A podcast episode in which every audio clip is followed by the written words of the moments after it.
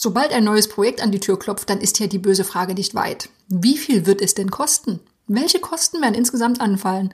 Viele haben einen ziemlichen Widerwillen dagegen, einen Kostenplan zu erstellen. Denn was ist denn, wenn es doch teurer wird? Und woher soll ich denn überhaupt wissen, wie viel so ein Projektmonster kosten soll? Und muss ich dann etwa Rechenschaft ablegen, wenn es teurer wird? Absolut kein Wunder, dass viele sich mit einer Kostenplanung, mit einer Budgetplanung wirklich schwer tun. Deshalb schauen wir in dieser Podcast-Episode auf zehn Schritte, an denen du dich Schritt für Schritt entlanghangeln kannst, um die Projektkosten für dein Projekt zu ermitteln. Wir starten nach dem Intro. Ladies and gentlemen, welcome to the best project management podcast, Projekte leicht gemacht, where projects are made easy and exciting. Let's get started.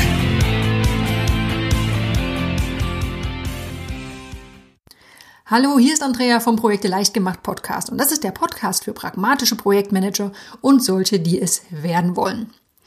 Ja, Projektkosten ist unser Thema und wenn du dann denkst, da muss nur ein bisschen mit Zahlen jongliert werden und dann muss ein bisschen Glück noch dabei sein, dass es auch am Ende passt, ja, ganz so einfach ist es nicht. Und deshalb schauen wir uns zehn Schritte an, die dich sicher durch deine persönliche Projektkalkulation führen. Steigen wir gleich ein. Schaffe Klarheit. Das ist Schritt eins. Bevor du überhaupt irgendwas kalkulieren kannst, dann musst du dich mit der grundlegenden Projektidee vertraut machen und du musst Klarheit darüber schaffen, warum das Projekt überhaupt umgesetzt wird. Na, du bist vielleicht in einer ganz frühen Projektphase und da müssen sehr oft vage Ideen in brauchbare Lösungsansätze transformiert werden. Also folgende Fragen sollten dir gestellt werden oder solltest du dir stellen. Was soll denn entstehen in diesem Projekt? Welche Ergebnisse werden erwartet? Welcher Zeitrahmen steht zur Verfügung? Und auch, welche strategischen Ziele werden verfolgt? Denn oft ist so ein Projekt ja eingebettet in eine gesamte Organisation. Wenn du diesen Schritt überspringst, dann steigt das Risiko ziemlich stark an, dass du sehr viel planst und das am Ziel vorbei oder sogar völlig umsonst. Und das wäre doch jetzt wirklich schade. Also Schritt Nummer eins, schaff erstmal Klarheit. Worum geht's hier eigentlich? Dann Schritt Nummer zwei folgt direkt darauf, identifiziere die Einzelteile des Projekts. Wenn es also schon einen konkreten Lösungsansatz gibt, dann ist das super. Dann wird es Zeit, diesen großen Ansatz, das ist oft noch eine ziemliche Blackbox, in Einzelteile zu untergliedern. Also, Schritt Nummer eins, identifiziere die Lieferobjekte, die zum Projektabschluss erwartet werden. So, und da kann dir auch zum Beispiel sowas wie die Projektstrukturplanung helfen, um Übersicht zu schaffen in den Projektinhalt. Und dann mach dir Gedanken, wie und in welchem Umfang diese Lieferobjekte erstellt werden. So, und in den folgenden Schritten, die ich gleich danach aufzähle, dann muss eine Kostenschätzung für jedes Lieferobjekt abgegeben werden. Und Tipps für verschiedene Schätzmethoden, die haben wir in einem anderen Artikel auf unserer Website veröffentlicht. Dazu verlinke ich dann auch nochmal. Kommen wir zum Schritt Nummer drei. Ich schaue jetzt mal genauer hin, denn jetzt geht die richtige Detailarbeit los. Jetzt musst du nämlich mal genau hinschauen, wie die Aspekte oder einzelne Aspekte deines Projekts funktionieren. Wer genau ist denn der Kunde? Was erwartet der vom Projekt? Wie ist das Team auch aufgestellt und welche Erfahrung hat das Team? Welche Vorgeschichte hat das Projekt? Das klingt jetzt alles noch sehr vage und du fragst dich vielleicht, was hat es denn mit Kostenplanung zu tun? Aber es ist einfach ganz wichtig. Du brauchst eine ganze Menge Klarheit über die Erwartungshaltung von allen Beteiligten und Kompetenzen und Erfahrungen und das hilft später beim Schätzen. Wenn du diese Klarheit hast, dann kannst du zu Schritt 4 übergehen. Frage schwierige Fragen oder stelle schwierige Fragen. Ähm, denn du kannst natürlich jetzt einfach loslaufen und alle Schätzungen für die Projektkosten selbst abgeben. Das ist allerdings nicht so richtig empfehlenswert. Denn frag doch diejenigen, die sich mit den Details viel besser auskennen. Das sind deine Teammitglieder. Denn die wissen oft auch sehr gut, wie die Projektbestandteile am besten umgesetzt werden. Worauf beruht denn so eine Schätzung? Gibt es vielleicht Erfahrungswerte oder irgendwelche Analogien, also die man übertragen kann aus anderen Projekten? Welche Annahmen gibt es denn? Also scheu dich nicht davor, knifflige Fragen zu stellen, denn die Antworten, die führen fast immer dazu, dass die Schätzungen genauer werden. Jetzt kommt Schritt Nummer 5, Unvorhergesehenes. Ein ganz wichtiges Thema, denn welches Projekt läuft denn schon nach Plan? Ich kenne keins. So manches Projekt wurde schon aus der Bahn geworfen, einfach weil ganz viele unerwartete Kosten angefallen sind. Deshalb ist es von Anfang an deine Aufgabe, kalkuliere ein Risikobudget ein. Du solltest auch mögliche Auswirkungen einer Änderung des Projektplans einkalkulieren und du solltest auch eine alternative Planung erstellen, falls dein Projekt in verschiedenen Szenarien verlaufen könnte. Jetzt haben wir schon fünf Schritte von den zehn Ich fasse nochmal zusammen. Schaffe erstmal Klarheit, also verschaff dir so einen Überblick über dein Projekt. Identifiziere dann die Einzelteile ganz wichtig, denn auf denen basiert dann die Schätzung. Schritt Nummer drei, schau genauer hin. Also schau nochmal genau auf Team, auf Auftraggeber, auf Kunde, auf Vorgeschichte. Im Schritt Nummer vier stellst du schwierige Fragen und hinterfragst wirklich, welche Schätzungen entstehen können und worauf die basieren. Und im Schritt Nummer 5, da schaffst du Platz für Unvorhergesehenes. Thema Puffer und Risikobudget. Schritt Nummer 6. Scheue dich nicht, Selbstschätzung abzugeben. Klingt jetzt noch ein bisschen gegensätzlich zu dem, was ich gerade gesagt habe. Frag deine Teammitglieder. Äh, aber du wirst nicht drum rumkommen, auch Selbstschätzung, Aufwandsschätzung vorzunehmen. Und äh, viele scheuen sich davor. Und das Wichtige ist, dass du dir von vornherein darüber im Klaren sein solltest. Du kannst nicht das gesamte Projekt extrem akkurat planen. Also schätze also genau die Projektbestandteile, die schon verlässlich und greifbar sind. Und da gibt es sicherlich einige davon. Und gib für spätere oder unklarere Phasen einfach grobe Schätzungen ab. Anders geht's nicht. Ja, manchen ist das ein bisschen unheimlich, Projektkosten nur grob schätzen zu können, obwohl sie es viel, viel genauer machen wollen würden. Weil, wie klingt das denn? Ich habe ein paar grobe Schätzungen abgegeben und verkaufe das als Kostenplan.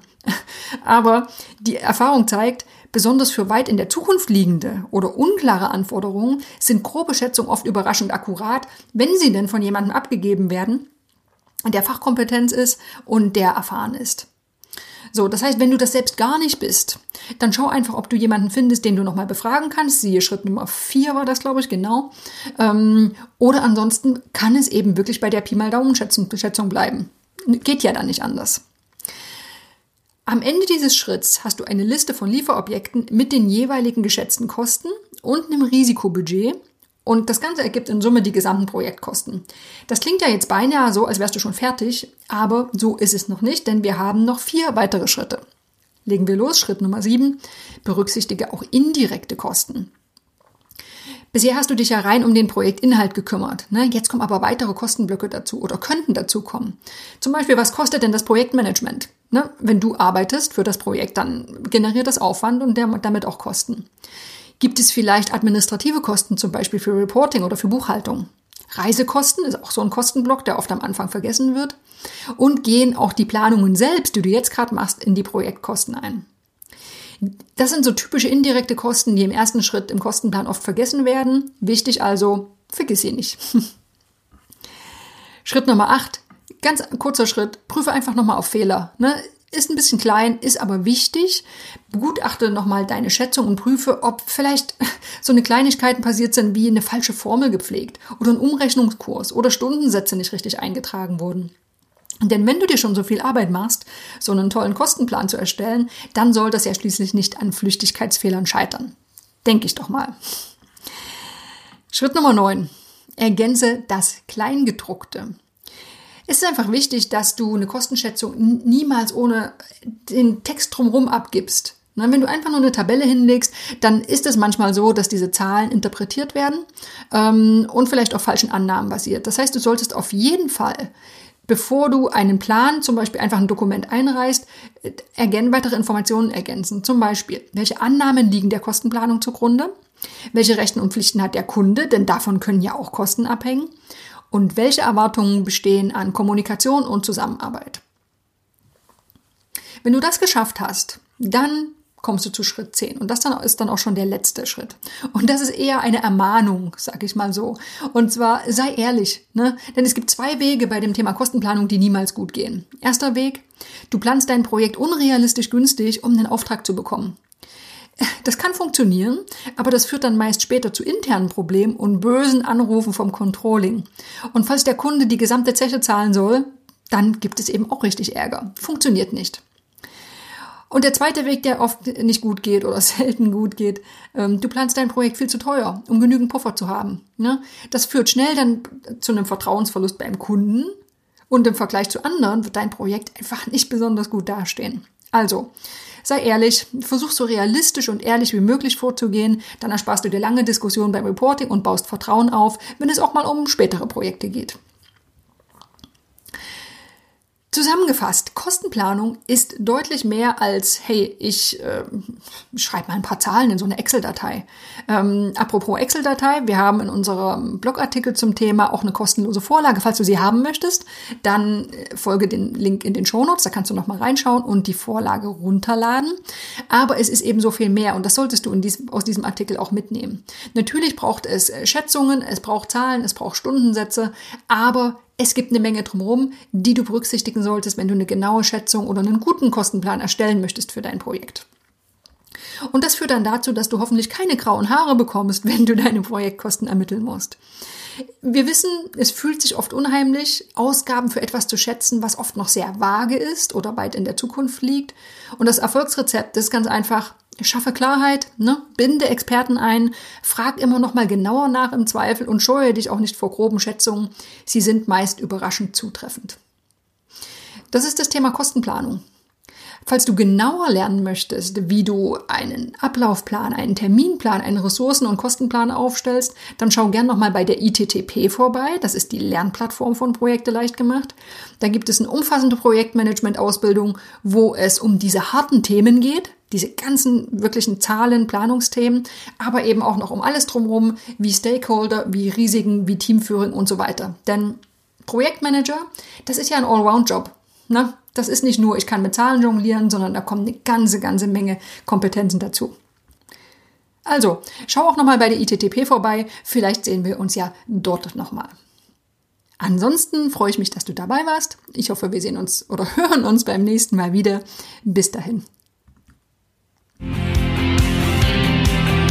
This podcast is presented by ITTP, Virtual Education for Professionals. Learn all about project management, online, flexible, and of course, 100% auf Deutsch.